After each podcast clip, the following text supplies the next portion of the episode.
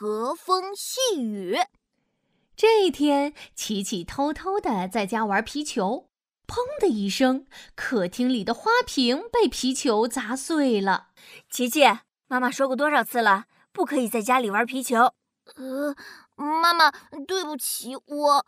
琪琪看着生气的妈妈，低下头，小声地说：“爸爸走过来，摸了摸琪琪的脑袋。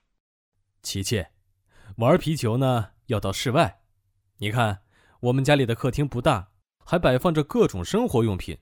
皮球飞来飞去的，今天砸到花瓶，下次可能是水杯，没准儿还会砸到爸爸呢，多危险呀！”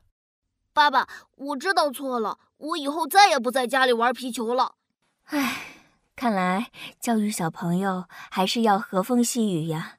妈妈，和风细雨是什么意思呀？和风细雨的意思是温和的风，细小的雨，比喻做事、交谈等方式和缓，不粗暴。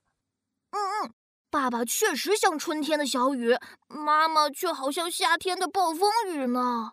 嗯。琪琪，眼看妈妈又要生气了，琪琪立刻脚底抹油溜走了。奇妙来造句，小朋友们，我们今天学的成语是和风细雨。你可以这样造句：我每次犯错的时候，爸爸都会和风细雨的跟我讲道理。或者你也可以说。